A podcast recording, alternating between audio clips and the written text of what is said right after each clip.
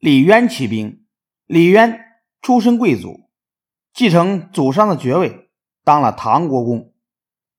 公元六百一十七年，隋炀帝派他到太原去当留守，镇压农民起义。李渊有四个儿子，其中第二个儿子李世民是个很有胆识的青年，他很喜欢结交朋友。晋阳县令刘文静就是李世民非常赏识的一个朋友，他跟李密有亲戚关系。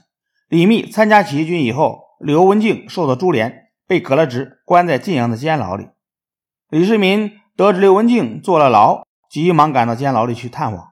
李世民拉着刘文静的手，一面叙友情，一面请刘文静谈谈对时局的看法。刘文静早就知道李世民的心思，他说。现在杨广远在江都，李密正在进攻东都，到处都有人造反，这正是打天下的好时机呀！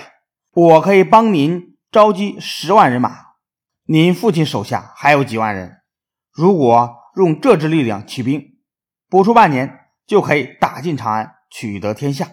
李世民回到家里，反复想着刘文静的话，觉得很有道理，但是要说服父亲。却不是一件容易的事儿。正好在这个时候，太原北面的突厥向马邑发起进攻，李渊派兵抵抗，连连打了败仗。李渊怕这件事传到隋炀帝那里，要追究他的责任，急得不知道怎么办才好。李世民抓住这个机会，就找李渊劝他起兵反隋。李世民对李渊说：“皇上委派父亲到这里来讨伐反叛的人。”可是眼下造反的人越来越多，您能讨伐得了吗？再说皇上采集心很重，就算您立了功，您的处境也将更加危险。唯一的出路只有起兵造反。李渊犹豫了很久，才长叹了一声：“唉，我思考你说的话也有些道理，我只是有些拿不定主意。”好吧，从现在起是家破人亡还是夺取天下，就凭你了。李渊把刘文静从晋阳监牢里放了出来。刘文静帮助李世民分头招兵买马。李渊又派人召回正在河东打仗的另两个儿子李建成和李元吉。李渊自称大将军，让李建成做左领军大都督。李世民做右领军大都督，刘文静做司马，带领三万人马离开晋阳，向长安进军。